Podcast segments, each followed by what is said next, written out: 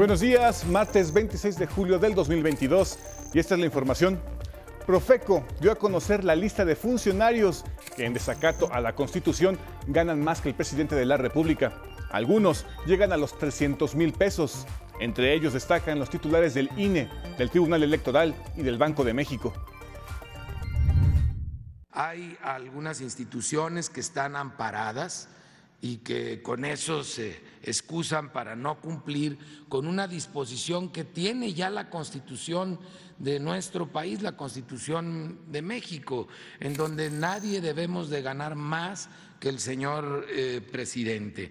Y esas son COFESE, Banco de México, hoy deberían de poner el ejemplo los del Banco de México, INEGI, INE y el IFT, el de telecomunicaciones. Y luego de estar años prófugo, fue detenido Jorge Winkler, quien fue fiscal de Veracruz durante la administración del panista Miguel Ángel Yunes. Se le acusa de secuestro y desaparición forzada. Y otro indignante feminicidio, Margarita Ceseña. Primero fue golpeada por algunos familiares y días después fue rociada con gasolina y quemada, lo que provocó su muerte.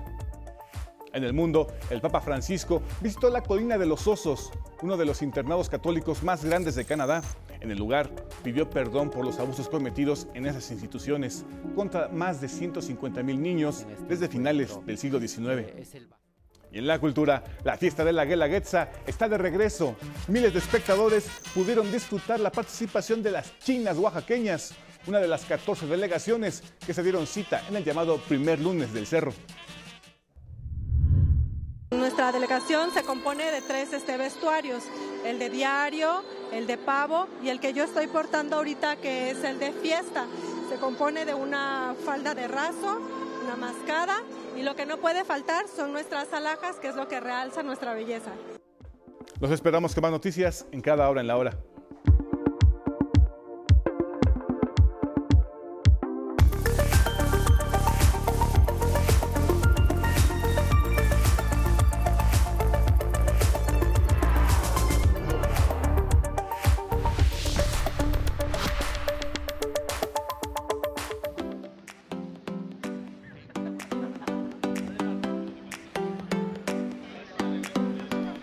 ¿Pero estas personas les recuerda algún personaje en particular? Es la Florida y es un singular concurso en Cayo Hueso. La competencia anual de dobles del escritor Ernest Hemingway, Premio Nobel de Literatura 1954. Ahí los tiene, todos buscan parecerse a él. Se reunieron en el restaurante Sloopy Joe 135 hombres corpulentos, barbudos, que se esforzaron por demostrar su semejanza como el famoso autor estadounidense. Los participantes desfilaron por el escenario de este lugar donde Hemingway y sus amigos solían reunirse para tomar una copa. El panel de jueces formado por ex ganadores de este concurso. La mayoría de los postulantes lucían su barba poblada y vestían atuendos deportivos, emulando la personalidad de Hemingway en sus últimos años. Este año, el ganador fue John Oville, abogado, 65 años, que por tercer año consecutivo participe en la competencia. El concurso tiene el propósito de conmemorar el 123 aniversario del nacimiento del escritor este 21 de julio.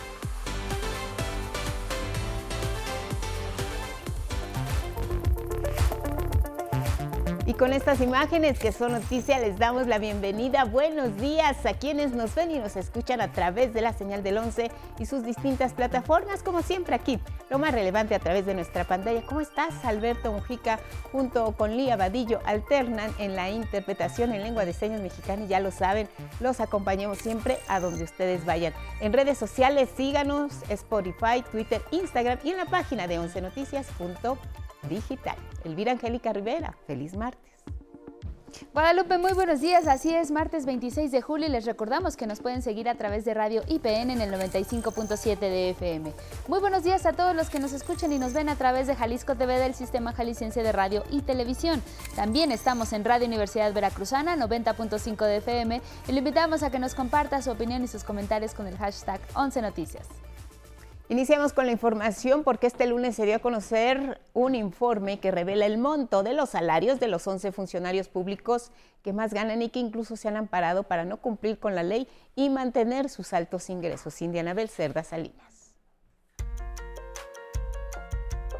En pleno desacato a lo que marca la Constitución, altos funcionarios de 11 instituciones ganan más, incluso el doble, que el presidente de la República, cuyo salario neto es de 136.700 pesos mensuales. De hecho, cinco instituciones están amparadas. Banco de México, INE, COFESE, IFT e INAI, reportó la Profeco, al dar a conocer el quién es quién en los sueldos. Pero vamos a ver ahora al consejero de la Judicatura Federal. E, esos angelitos se llevan 286.600 pesos, más del doble que el presidente el magistrado presidente de la Sala Superior 286.500, un ministro de la Suprema Corte 284.500, la gobernadora del Banco de México amparada y sus funcionarios todos ellos por arriba del presidente. Ella gana 248.500, el consejero del INE también su equipo de primer nivel, todos por arriba del presidente, gana 240.500 eh, poquito abajo del doble, la COFESE 206.500, aunque ahorita está vacante, el IFT 197.700, el comisionado presidente, 151.300, la comisionada presidenta del INAI, 149.700 del INEGI, la titular.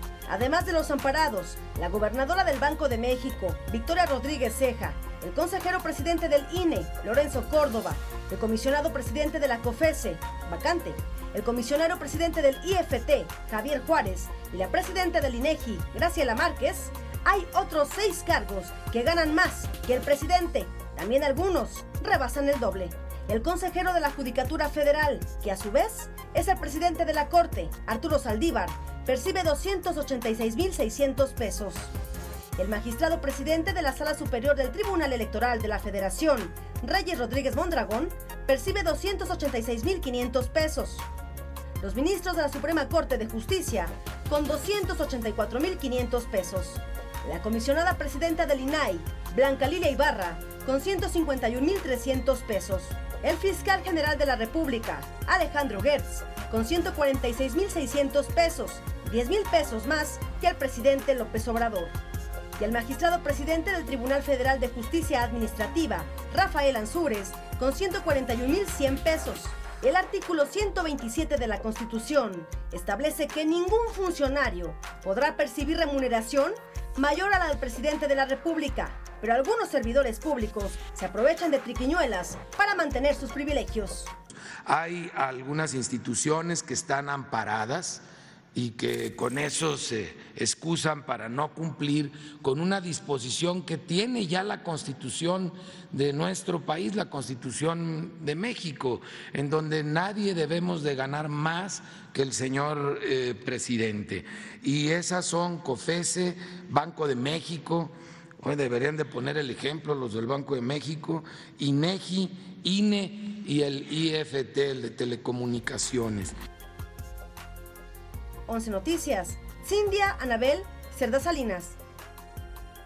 Ahora nos vamos hasta Veracruz, donde un exfiscal fue detenido por su presunta participación en un secuestro, también por el delito de desaparición forzada. Se trata de Jorge Winkler, quien estuvo prófugo de la justicia durante tres años. Los detalles. Jorge Winkler, el hombre que se hincó para tomarle fotos a Miguel Ángel Yunes, quien después lo propuso como fiscal de Veracruz y en cuyo historial acumula diversas acusaciones por desapariciones forzadas, está ya en la cárcel, luego de huir de la justicia por tres años. Winkler es un personaje de sobra conocido en Veracruz y en muchos casos, debido a que como fiscal bloqueó en redes sociales a periodistas y madres buscadoras de desaparecidos de quienes se burlaba o no atendía pública. Allá va con su personal y sus Es el mismo que se amparó seis veces para no ser separado de su cargo, pese a que organizaciones sociales lo vinculaban al narcotráfico. Fue detenido tras casi tres años de evadir una orden de aprehensión por el presunto delito de desaparición forzada. Elementos de la Secretaría de la Defensa Nacional, del Centro Nacional de Inteligencia y de la Coordinación Nacional Antisecuestros, que pertenece a la Secretaría de Seguridad y Protección Ciudadana. Esto en colaboración con la Policía Ministerial de Veracruz. Cumplimentaron en Puerto Escondido, Oaxaca, una orden de aprehensión en contra de Jorge N. También se le investiga por el presunto delito de secuestro, según informó la Fiscalía Veracruzana. Su captura y de inmediato proceso abrirán un capítulo en la investigación de casos que quedaron impunes cuando él fue fiscal y Yunes Linares era gobernador. Con información de Araceli Aranday y Luis A. Méndez, 11 Noticias. Y miren, otro caso indignante, violencia contra las mujeres, es el de Margarita Ceseña. Murió días después de que fuera rociada con gasolina y quemada viva por su concuño. Estos hechos ocurrieron en Cuautla, en Morelos, cuando la prima de la víctima y su esposo golpearon brutalmente a Margarita por un pleito familiar. Ella acudió a la Fiscalía de la región Oriente. Sin embargo, pese a las lesiones evidentes que presentaba, no le dieron atención alguna. Días después, las mismas personas arribaron a una tienda de Margarita, donde fue atacada por su concuño, que efectivamente le roció gasolina a ella y a su establecimiento, y luego les prendió fuego. Margarita, madre de tres hijos, sufrió severas quemaduras en el 70% de su cuerpo. Fueron 24 días de agonía y falleció. Ahora sí la Fiscalía se puso a trabajar, tiene identificados a los responsables Primitivo y Concepción N, buscados ya por las autoridades. Hablemos de protección para las mujeres aquí en la Ciudad de México, donde se activó la línea telefónica asterisco 765 de atención de emergencias, exclusiva para víctimas de violencia de género. El objetivo es dar seguimiento especializado a aquellas que denuncien. La jefa de gobierno Claudia Sheinbaum explicó cuál es la diferencia entre el 911 y el asterisco 765. La virtud que tiene abrir un número especial asterisco 765 es que desde el momento que contesta la telefonista ya sabe que tiene que ver con un tema de violencia contra las mujeres. A partir de ahí y de las propias preguntas que hace eh, la responsable. A este nuevo número se podrá marcar desde un celular o un teléfono fijo. Ahí les pueden dar apoyo inmediato, como un refugio, asesoría legal o incluso denunciar a su agresor. Los servicios del 765, asterisco 765 para las mujeres en la ciudad, tenemos 166 operadoras especializadas ya capacitadas para la atención eh, de las llamadas. Tendremos auxilio inmediato, un despacho de policías, eh, mujeres y hombres también capacitados sobre estos mismos asuntos, en el municipio de Apan, en Hidalgo, el Infonavit prestará las instalaciones del Centro de Investigación y Experimentación Práctica de Vivienda, conformado por 32 casas, y será para que sirvan como refugio para mujeres víctimas de violencia. En una primera etapa beneficiará a 192 personas. Ahí las mujeres en situación vulnerable recibirán ayuda psicológica, cursos de autoempleo y créditos que fomenten el emprendimiento. El gobierno municipal de Apan dará la manutención y reparará de manera gratuita las viviendas que se sitúan en ese complejo. Y miren, en los últimos años el número de hogares a cargo de las jefas de familia ha aumentado en nuestro país. Ellas se hacen cargo de todos los gastos de la familia y de la crianza de los hijos. Para lograrlo, deben realizar jornadas de trabajo exhaustivas, muchas veces con salarios bajos y condiciones no siempre adecuadas. Karen Ballesteros nos cuenta. Elizabeth trabaja día y noche para mantener su hogar y a sus dos hijos. Hace cuatro años, un dictamen médico cambió su vida por completo. Su hijo mayor, Gabriel, fue diagnosticado con leucemia y tuvo que dejar todo en Veracruz, de donde es originaria, para mudarse a la Ciudad de México y comenzar de cero. Eh, hemos hecho de todo, ¿no? He hecho todo de todo. Yo soy psicóloga infantil. Eh, allá tenía yo mi consultorio en las tardes, en las mañanas vendía comida porque no me alcanzaba este, frente a una escuela. Eh, al venirnos pues cierro mi consultorio, vendo todas mis cosas, mis muebles, mis libros, todo. Ella es una de las casi 12 millones de jefas de vivienda que se registran en México, es decir, aquellas mujeres que se encargan de la economía familiar y están solas en el proceso de crianza. El mantenimiento, el sostenimiento de la vida que no se ha reconocido, no se valora, parece que es como en automático, ¿no? Que tiene que ver con la limpieza, con el cuidado, eh, de las personas, de la vivienda. Esto, representa, esto lo hacemos las mujeres en el 75% de los casos. Tal como Laura, quien desde hace 12 años es el único sostén de su casa y ha tenido diferentes trabajos para darle lo necesario a sus tres hijos, Miguel Ángel, Santiago y Adán. Ahora sí que he trabajado en diferentes lugares y actualmente me dedico solamente a, a vender café porque mi camino es oscuro, es un poquito largo, pues hay todos los días hay que estar cuidándonos de los carros. Yo puedo, yo puedo sola y creo que siempre he podido. Y principalmente que mi familia siempre ha estado ahí. Y pese a las múltiples tareas que desempeñan, en su mayoría las jefas de familia enfrentan precariedad salarial. Es que las mujeres trabajamos el triple en estas tareas que son el sostenimiento de la vida, que los hombres en general. Ante la inequidad en los ingresos, son orilladas a buscar de dos a tres empleos. La vida se torna complicada y ni pensar en el desarrollo personal, profesional o incluso maternal. Dejo a mi hija ya peinada, lista, con lonche en mano y todo, y se la dejo a mi mamá. Entonces ella la lleva a unas calles de la escuela, la tengo muy cerca de aquí, de hecho, para monitorearla y también para darle su independencia. Eh, después cuando salgo de trabajar la voy a recoger, eh, comemos, llegamos a casa a las 8 y después es ponerme a trabajar otro rato, le dejo de cenar rápido y me meto yo a trabajar porque también doy eh, este, psicoterapia en línea.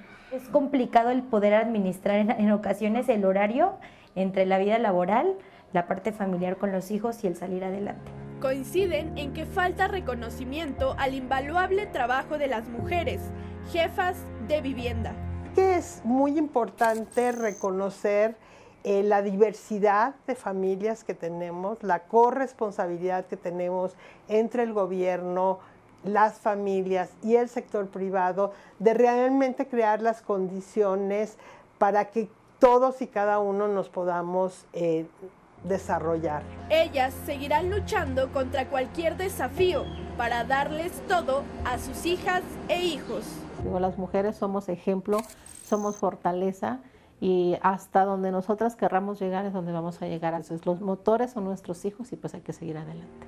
Con imágenes de Eduardo Zamudio, 11 Noticias, Karen Ballesteros.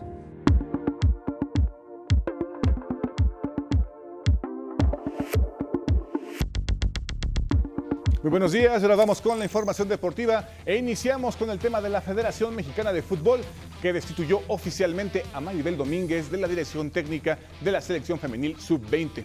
La decisión se tomó luego de una investigación en la que aseguraron no encontraron pruebas de acoso o abuso sexual por parte del cuerpo técnico hacia las jugadoras, pero sí falta el liderazgo, conductas inapropiadas y favoritismo hacia algunas jugadoras. El lugar de Marigol se nombró a Ana Galindo como la encargada del banquillo del equipo nacional para la Copa del Mundo que se realizará a partir del 10 de agosto en Costa Rica. Y ahora pasamos al rey de los deportes. La Liga Mexicana de Béisbol se acerca a su recta final y ya comienzan a perfilarse los equipos que disputarán la postemporada que iniciará el 9 de agosto. En la zona norte, Toros de Tijuana es líder y enfrentaría a Rieleros de Aguascalientes. Tecolotes de los Dos Laredos va en segundo iría contra los algodoneros de La Laguna. Y en tercero van los aceleros de Monclova que enfrentarían a Sultanes de Monterrey. Y en la zona sur, los Diablos Rojos del México como líder encararían al Águila de Veracruz. Olmecas de Tabasco haría lo propio contra los Leones de Yucatán y los Pericos de Puebla ante los Tigres de Quintana Roo. Y en más deportes, en el béisbol de las grandes ligas, destacó la actuación de los mexicanos. El lanzador Julio Urias sumó su novena victoria en el triunfo de los Dodgers, cuatro carreras a dos sobre los gigantes de San Francisco. Urias recetó cinco ponches en ese mismo juego. Pero por el lado de San Francisco, Luis González conectó dos hits y produjo una carrera. Andrés Muñoz, a pesar de la derrota de los marineros de Seattle ante los Astros de Houston, tuvo una gran actuación. Puso un cero acumulando 15 apariciones sin permitir carrera limpia.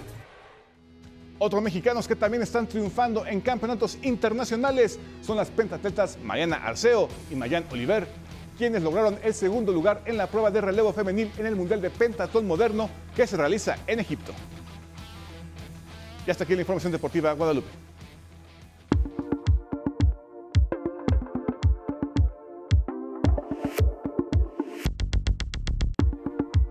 Gracias, Gabriel. Nos vamos a la prensa, los diarios que recuperamos de las últimas horas en primera plana. Dice la jornada, ocho columnas, Estados Unidos detrás de opositores al tren Maya, acusa Andrés Manuel López Obrador. Pues en Yucatán se niega a revocar la suspensión al tramo 5. Por esta razón declaramos que el proyecto es de seguridad nacional. En una de las llamadas de la jornada padece algún grado de sequía 90% del suelo de Chihuahua y en la fotografía de portada pide perdón el Papa por abusos a indígenas en Canadá. En Excelsior esta mañana, así se presenta, Morena abre puerta a Operación Cicatriz. El acuerdo entre aspirantes a la presidencia podría configurarse durante el Congreso Nacional de septiembre próximo, afirma Mario Delgado. Cuatro morenistas a la pelea por el Estado de México. En otra información, precios seguirán subiendo. Alertan falta de agua, otro factor.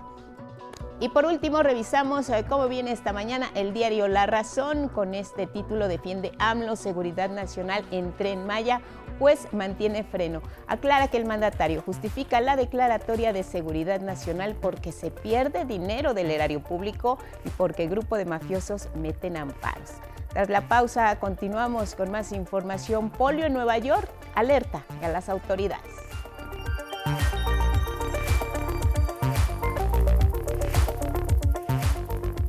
Son las 6.30 en el centro del país. Gracias por continuar en la señal del 11. El presidente Andrés Manuel López Obrador abordó diversos temas en la conferencia matutina, entre los más importantes el de la infraestructura de movilidad, pero también la política energética del país. Más detalles con Cine Anabel Cerda Salinas. El presidente López Obrador reveló los motivos por los que el tren Maya fue declarado obra de seguridad nacional y dijo muy claro que uno de ellos fue por la intervención de grupos de poder en el gobierno de Estados Unidos. Dijo que se tomó esta decisión tras la insistente campaña mediática contra la obra. Por muchas razones, porque está interviniendo un gobierno extranjero, porque se está perdiendo dinero de la hacienda pública, dinero del pueblo, porque es una obra prioritaria, porque Estados Unidos porque eh, se están aplicando tácticas dilatorias, porque no hay justicia expedita. En otra materia, descartó que el presidente de Estados Unidos, Joe Biden, esté detrás de los reclamos por la política eléctrica del gobierno de México, que privilegia a las empresas nacionales como la Comisión Federal de Electricidad. No es el presidente Biden, no sé eh, quiénes están promoviendo esto. Sí, están participando mexicanos internacionalistas, el que fue embajador de México cuando Calderón, Sarucán y otros. Respecto al incidente en la pista de aterrizaje en el Aeropuerto Internacional de la Ciudad de México, acusó que se trata de una nueva campaña de desprestigio y precisó que un piloto exageró el incidente. Un piloto había comentado, este, eh, disculpen por el bache pero es que nos quieren eh, sacar o quitar de aquí. Quieren que nos vayamos al aeropuerto Felipe Ángeles. Sí me preocupó por lo del cráter, que una cosa pues es eh, un bache, otra cosa un socavón, pero ya un cráter ahora sí que, como dicen mis paisanos veracruzanos, le zumba.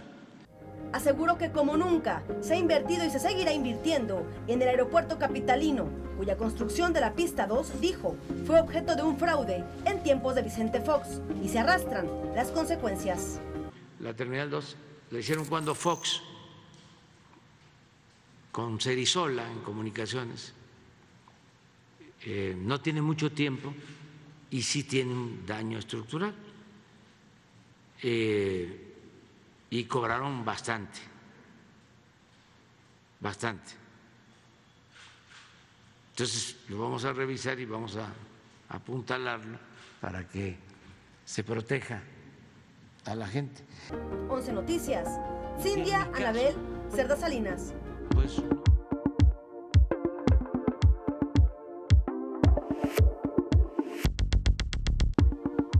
Buenos días, esta es la información de ciencia y tecnología para hoy.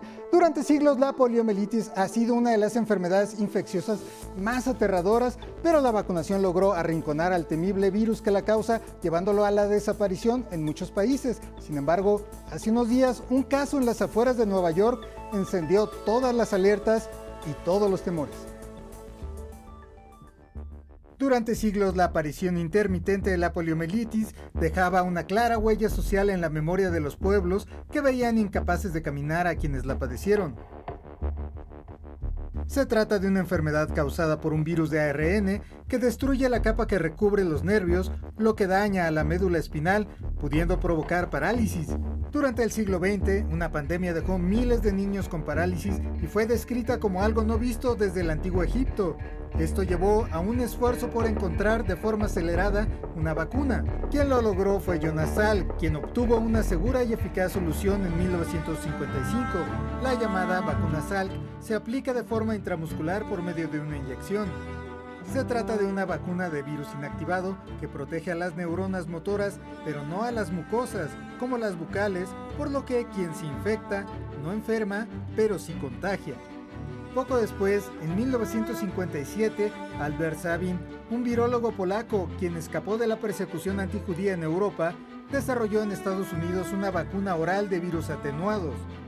Esta protege todo el tracto gastrointestinal, con lo que se evita tanto la enfermedad como la transmisión.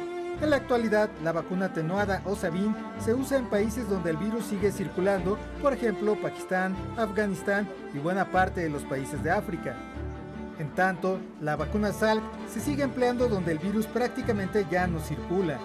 Las intensas campañas de vacunación con ambas vacunas han erradicado dos de las tres variantes de este virus y han disminuido los casos a casi cero en muchos lugares. Sin embargo, un efecto secundario extremadamente raro de la vacuna atenuada de Sabin es que algunos de los virus atenuados puedan volverse virulentos de nuevo, enfermando a quien fue vacunado o a alguien de su entorno no vacunado. Esto es lo que al parecer ocurrió en Nueva York recientemente. El Departamento de Salud de Nueva York informó que el paciente fue contagiado por alguien vacunado con Sabin, que dejó de usarse en Estados Unidos desde el año 2000. Sobre el paciente, la policía indicó que se trata de un hombre judío ortodoxo. 11 Noticias, Carlos Guevara Casas. Y el satélite recién lanzado Lares 2 busca medir cómo la rotación de la Tierra jala y enrolla el tejido del espacio-tiempo alrededor de sí mismo, un efecto predicho por Albert Einstein. Un objeto esférico moviéndose alrededor de un planeta debería seguir sin cambio su órbita eternamente, dado que en el espacio no hay nada que limite su velocidad o cambie su trayectoria. Sin embargo, en 1913 Albert Einstein y Michel Besso utilizaron la relatividad general para proponer que el movimiento de rotación desplazaría ligeramente la órbita del satélite al estirar y enroscar el espacio-tiempo. Las matemáticas de este fenómeno fueron calculadas en 1918 por los físicos austriacos Joseph Lenz y Hans Deering, por lo que se conoce como efecto Lenz-Deering. El Ares 2, también llamado Laser Relativity 2, de la Agencia Espacial Europea despegó hace unos días desde la Guyana francesa. Se trata de una esfera de metal cubierta con 303 reflectores que detectarán pulsos de láser enviados por una red global de estaciones de láser para medir qué tanto se desvía. Y esto es toda la información de Ciencia y Tecnología para hoy. Que pase usted un buen día.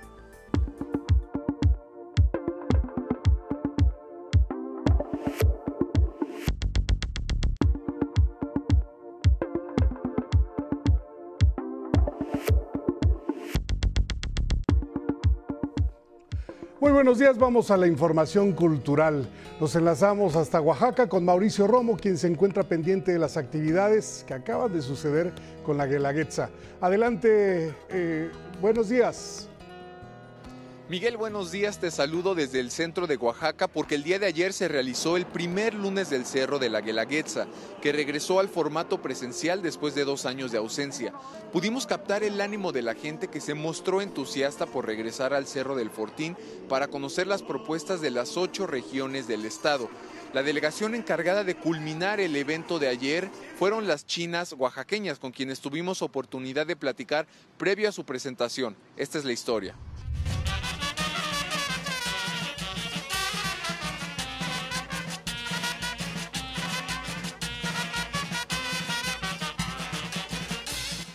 Las vemos en las calles, cubriendo el aire con olanes de colores, entre el griterío y el estruendo de cohetes. Las chinas oaxaqueñas volvieron a la Guelaguetza para alegrar el convite con sus hermosos atuendos. En nuestra delegación se compone de tres este, vestuarios, el de diario, el de pavo y el que yo estoy portando ahorita que es el de fiesta. Se compone de una falda de raso, una mascada y lo que no puede faltar son nuestras alhajas, que es lo que realza nuestra belleza. Entre ellas aparecen los monos de Calenda, portando a la altura del corazón un medallón de Casilda Flores, fundadora del grupo y una de las primeras chinas oaxaqueñas de los valles centrales. Durante 11 años seguidos han participado en la Guelaguetza y esta edición les corresponde clausurar el primer lunes del cerro con un jarabe tradicional de la región de verdad es como aquella primera vez en que alguna vez subimos, en que alguna vez nos invitaron. Entonces es algo inimaginable volver a estar aquí y volver a compartir esta alegría que siempre transmitimos a la gente. A un costado del escenario, un hombre solitario arma rueditas calenderas. Pues de hecho yo bailo con ella. Yo soy monero, marmotero, farolero y ahora soy artillero. También les apoyo en ellas en estar llevándole luces para alegrar las calendas. Desde hace 20 años se dedica a la construcción de las canastas y hace 8 a los fuegos artificiales, legado de los maestros artesanos de su comunidad. La armada de cada ruedita aproximadamente en 15 minutos, ya teniendo el material obviamente. Y la preparación de todo esto, pues sí, depende de cuánto sea, 2, 3, 4 horas, y hay que estar aquí dándole. Las chinas oaxaqueñas fueron una de las 14 delegaciones que se presentaron en el programa vespertino del lunes del Cerro. Miguel Aguelaguetza continuará el próximo lunes del Cerro, que será el primero de agosto. Recordemos que la festividad se realiza los dos lunes más cercanos al 16 de julio, que se festeja a la Virgen del Carmen. Mientras tanto, habrá otras actividades en distintas sedes de Oaxaca, como presentaciones de música, danza y conversatorios. Cartelera que se podrá consultar en las redes de la Secretaría de las Culturas y las Artes. Hasta aquí mi reporte con imágenes de Miguel Escobar y Yair Maya. Buenos días. Buenos días Mauricio, muchas gracias a todo el equipo allá en Oaxaca. Bueno, y ahora los invito a conocer las obras de jóvenes artistas que participan en el Encuentro Nacional de Arte Joven, impulsado por el gobierno del estado de Aguascalientes. Aquí los detalles. La galería principal del Centro Nacional de las Artes aloja la muestra nacional de arte joven que desde hace 42 años convoca el Instituto Cultural de Aguascalientes tienen suficiente prestigio como para ofrecerles la oportunidad de eh, lanzarse, de, buscar otro tipo de metas y desde luego de eh, darse a conocer. Concursaron 470 artistas de hasta 30 años de edad, procedentes de 26 estados del país, que reflejan sobre todo diversidad. Tanto de los artistas, de los lugares de donde provienen y que también estos contextos se reflejan en sus propias obras. El jurado compuesto por la investigadora de arte Isabel Cabrera y las curadoras Gabriela Cepeda y Abril Sales seleccionaron 45 obras de las 952 participantes. Entre las cuatro personas premiadas con 100 mil pesos cada una por adquisición de obra está un artista de video. Prendo mi videocámara y ya formo parte de, de los paisajes que construyo. Y un talento a destacar, otra de las galardonadas que por segunda vez obtiene este premio, la artista guanajuatense Samara Colina, autora del cuadro Tromba. En la que me interesa eh, trabajar sobre la euforia colectiva y la coordinación de cuerpos en la marcha política. Muestra de arte joven hasta septiembre en el Centro Nacional de las Artes, con imágenes de Genaro González, 11 Noticias, Miguel de la Cruz. Bueno, en Veracruz se lleva a cabo el encuentro de letras que ya les informábamos hace unos días, la Feria Nacional del Libro Infantil y Juvenil en Jalapa, en la que 11 niños tuvo una participación desde el arranque. Aquí un aporte. Como cada verano desde hace más de tres décadas, la Feria Nacional Infantil y Juvenil de Jalapa ocupa patio y pasillos del Colegio Preparatorio, edificio de vocación educativa desde hace 179 años.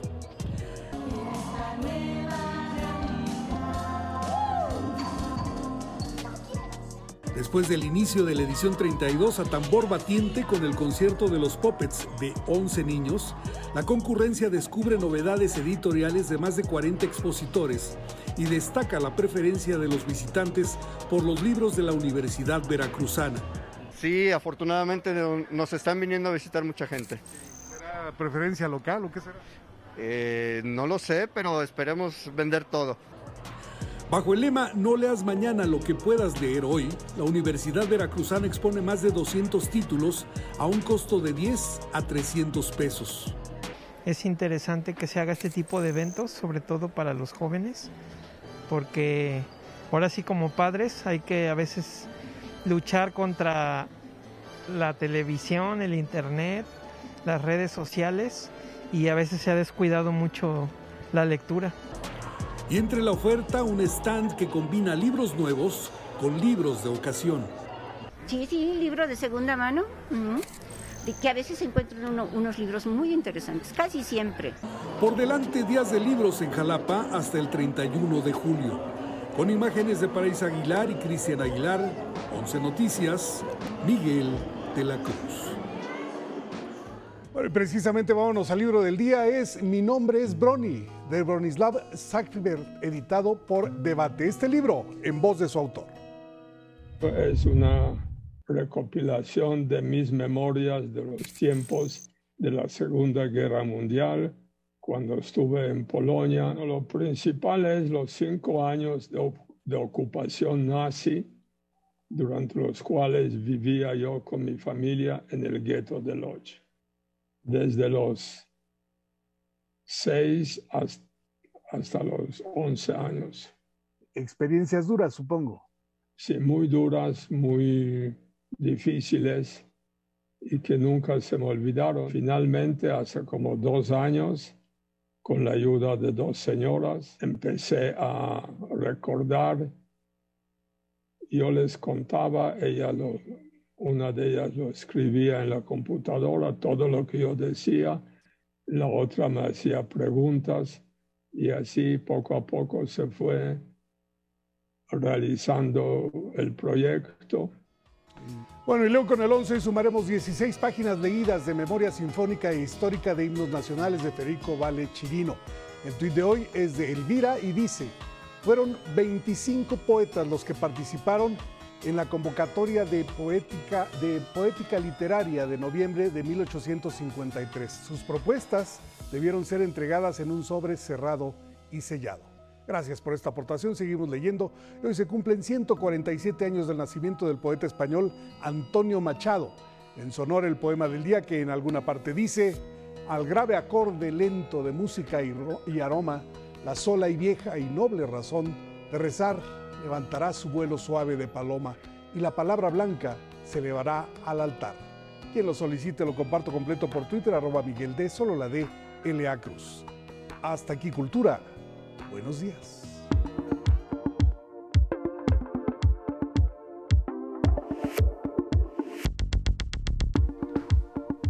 Vamos con información internacional y mira, el Papa Francisco sigue en Canadá, donde tal y como se había comprometido pidió perdón por el maltrato de la Iglesia Católica hacia las comunidades indígenas de ese país. Los detalles los tiene Anabel Ramírez. En un acto histórico, el Papa Francisco pidió perdón a los pueblos indígenas por los abusos y muerte de miles de niños nativos en internados católicos establecidos en Canadá. Llego hasta sus tierras nativas para decirles personalmente que estoy dolido, para implorar a Dios el perdón, la sanación y la reconciliación. En Alberta, en la colonia de los Osos, donde se erigía uno de los internados católicos más grandes del país, recordó a los 150 mil niños y niñas nativas que fueron separados de sus familias desde finales del siglo XIX hasta la década de 1990. De ellos, al menos 6.000 murieron a causa de enfermedades, desnutrición o abusos psicológicos y sexuales y me vuelve a la mente lo que ustedes me contaron, de cómo las políticas de asimilación terminaron por marginar sistemáticamente a los pueblos indígenas y de cómo los niños sufrieron abusos físicos y verbales, psicológicos y espirituales, de cómo se los llevaron de sus casas cuando eran chiquitos en presencia de unos 2.000 sobrevivientes, familiares y jefes indígenas de los pueblos, primeras naciones, metis e inuits, el pontífice dijo que esperaba este momento desde que escuchó en Roma los testimonios de lo ocurrido.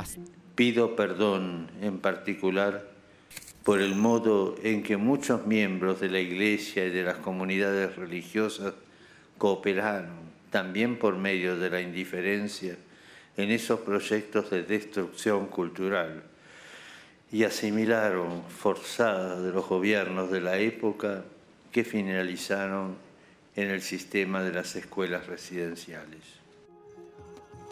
El encuentro al que asistió el primer ministro canadiense Justin Trudeau estuvo marcado por cantos y danzas tradicionales.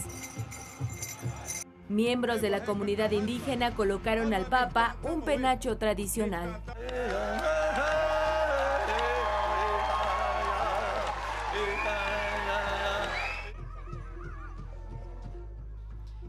En una pancarta de 50 metros de largo enlistaron los nombres de los menores y los internados en los que fallecieron. Los jefes indígenas agradecieron al pontífice el esfuerzo personal de ir a su tierra y pedir perdón públicamente. Y ahora su santidad ha venido a nuestra tierra en respuesta a nuestra invitación y como lo prometió. Ha dicho que viene como peregrino, buscando caminar con nosotros por la senda de la verdad, la justicia, la sanación, la reconciliación y la esperanza. 11 Noticias, Anabel Ramírez.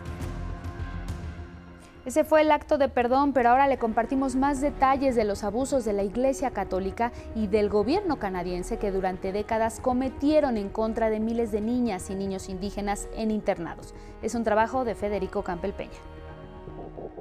Fue un genocidio cultural. Más de 150 mil niños indígenas de diversas etnias fueron forzados a vivir en 193 internados administrados por el gobierno de Canadá y la Iglesia Católica. Se les prohibió practicar sus tradiciones, hablar su lengua nativa y se les obligó a aprender inglés y francés para asimilarlos a la cultura occidental. Estos niños fueron robados, separados de sus familias, fueron torturados y luego asesinados.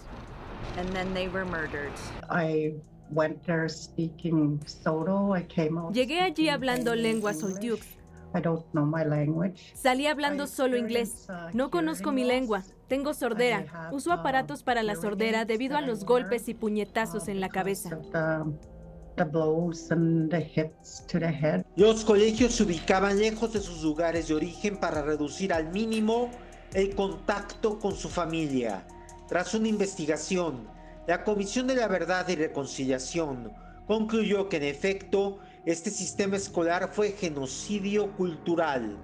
El gobierno canadiense ha admitido la comisión de estos abusos. Así en el 2008, el primer ministro Stephen Harper ofreció una disculpa pública. Estoy aquí para ofrecer una disculpa a los estudiantes de las escuelas residenciales indígenas. El tratamiento a estos niños es un capítulo triste en nuestra historia. Más allá de disculpas, los pueblos originarios exigen la reparación del daño y acceso a los archivos de la iglesia para conocer el destino de los niños que nunca regresaron a casa. También piden juzgar a los abusadores, indemnizaciones económicas y la devolución de objetos indígenas que están, entre otros lugares, en el Museo Etnológico del Vaticano. 11 Noticias, Federico Campbell Peña.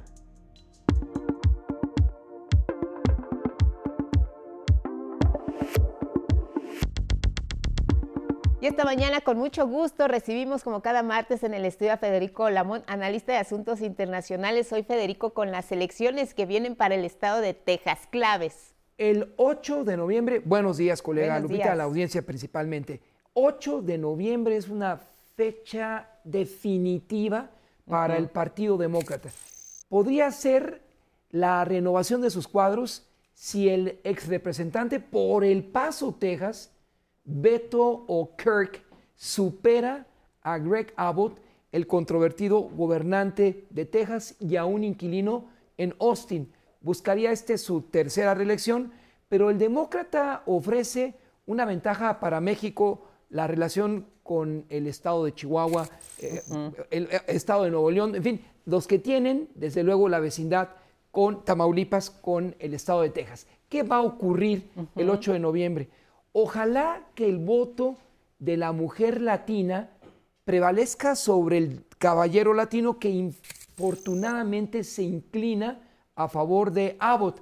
A partir de las decisiones que tomó la Corte que platicamos aquí, colega Lupita, por un lado, la indecisión de Abbott de condenar las armas porque él forma parte de ese Comité Nacional de las armas o la Asociación Nacional de Rifle, para ser muy específico, entre otras cosas, y los trágicos eventos en Ubalde y el camión con los eh, migrantes en eh, San Antonio, esto llevaron a los tejanos a cambiar la percepción hacia Abbott, pero aún no es suficiente y el voto de los luteranos y los verdes son los que marcan esa diferencia de cinco puntos entre Abbott y O'Kirk. Colega Lupita. Uno de cada cuatro votantes en Texas son de origen latino o son latinos. Ahí está la clave de lo que acabas de, mencionar. Si los, finalmente los hombres no se inclinan por la elección de O'Rourke eh, en, esta, en esta elección del 8 de noviembre, ¿Qué pasaría precisamente con la política en Estados Unidos, la política migratoria en un estado como este, donde se ha condenado de todas las formas precisamente el tránsito de migrantes procedentes de, otros países? Una pregunta importante. De acuerdo con el excónsul de México en los Estados Unidos y en Texas, Acevedo, él dice que los votos del colegio electoral, esto reservado al 2024, pero los votos y electores que llegarán a Washington después del 8 de noviembre marcarían una tendencia favorable hacia el gran viejo partido, el Partido Republicano, con una mayoría en la Cámara de Representantes que haría prácticamente imposible un voto hacia una reforma migratoria integral.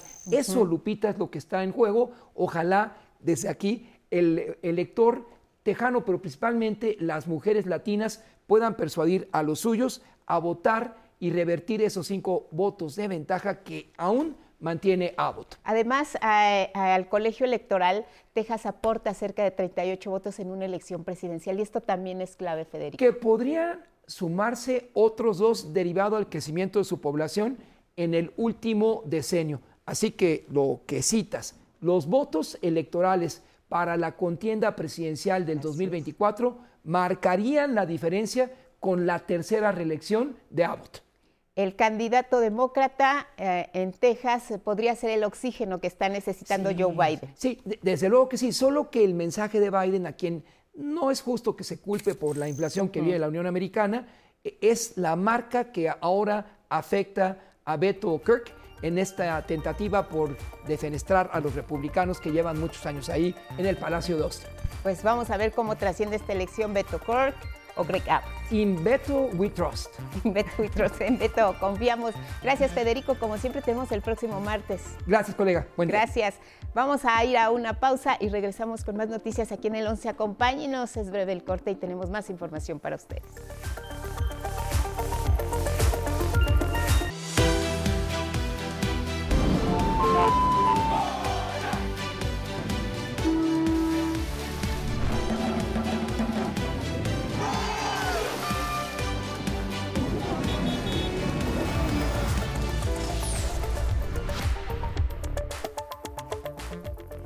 Más información en cada hora en la hora.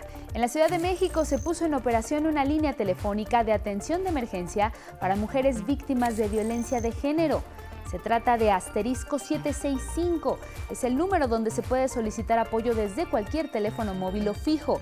Y las mujeres que lo necesiten serán atendidas por alguna de las 166 operadoras especializadas, las 24 horas del día, los 7 días de la semana. La virtud que tiene abrir un número especial asterisco 765 es que desde el momento que contesta la telefonista ya sabe que tiene que ver con un tema de violencia contra las mujeres. A partir de ahí y de las propias preguntas que hace eh, la responsable el Infonavit prestará las instalaciones del Centro de Investigación y Experimentación Práctica de Vivienda. Está en Apan Hidalgo. Es conformado por 32 casas para que sirva como refugio para mujeres víctimas de violencia, que en una primera etapa beneficiará a 192 personas. Ahí recibirán ayuda psicológica, cursos de autoempleo y créditos que fomenten el emprendimiento. En México, casi 12 millones de mujeres son jefas de familia o vivienda, es decir, se encargan de la economía familiar y están solas en el proceso de crianza y pese a las múltiples tareas que desempeñan, enfrentan precariedad salarial. El mantenimiento, el sostenimiento de la vida que no se ha reconocido, no se valora, parece que es como en automático, ¿no? Que tiene que ver con la limpieza, con el cuidado, eh, de las personas, de la vivienda. Esto, representa, esto lo hacemos las mujeres en el 75% de los casos. En información internacional, en Canadá, tras la solicitud papal de perdón, los pueblos originarios exigen la reparación del daño y acceso a los archivos de la Iglesia Católica para conocer el destino de los niños y niñas que nunca regresaron a casa, en lo que se conoció como un genocidio cultural. Más de 150 mil niñas y niños de origen indígena de diversas etnias fueron forzados a vivir en 193 internados, administrados por el gobierno de Canadá y la Iglesia Católica, privados de practicar sus tradiciones, hablar su lengua nativa y se les obligó a aprender inglés y francés. Y en la cultura, alrededor de 470 artistas de hasta 30 años de edad, procedentes de 26 estados del país, concursaron para exhibir sus obras en la Muestra Nacional de Arte Joven, que desde hace 42 años convoca el Instituto Cultural de Aguascalientes y que se mantendrá abierta hasta septiembre en la galería principal del Centro Nacional de las Artes. Y es todo en cada hora en la hora. Quédese con nosotros, tenemos más información.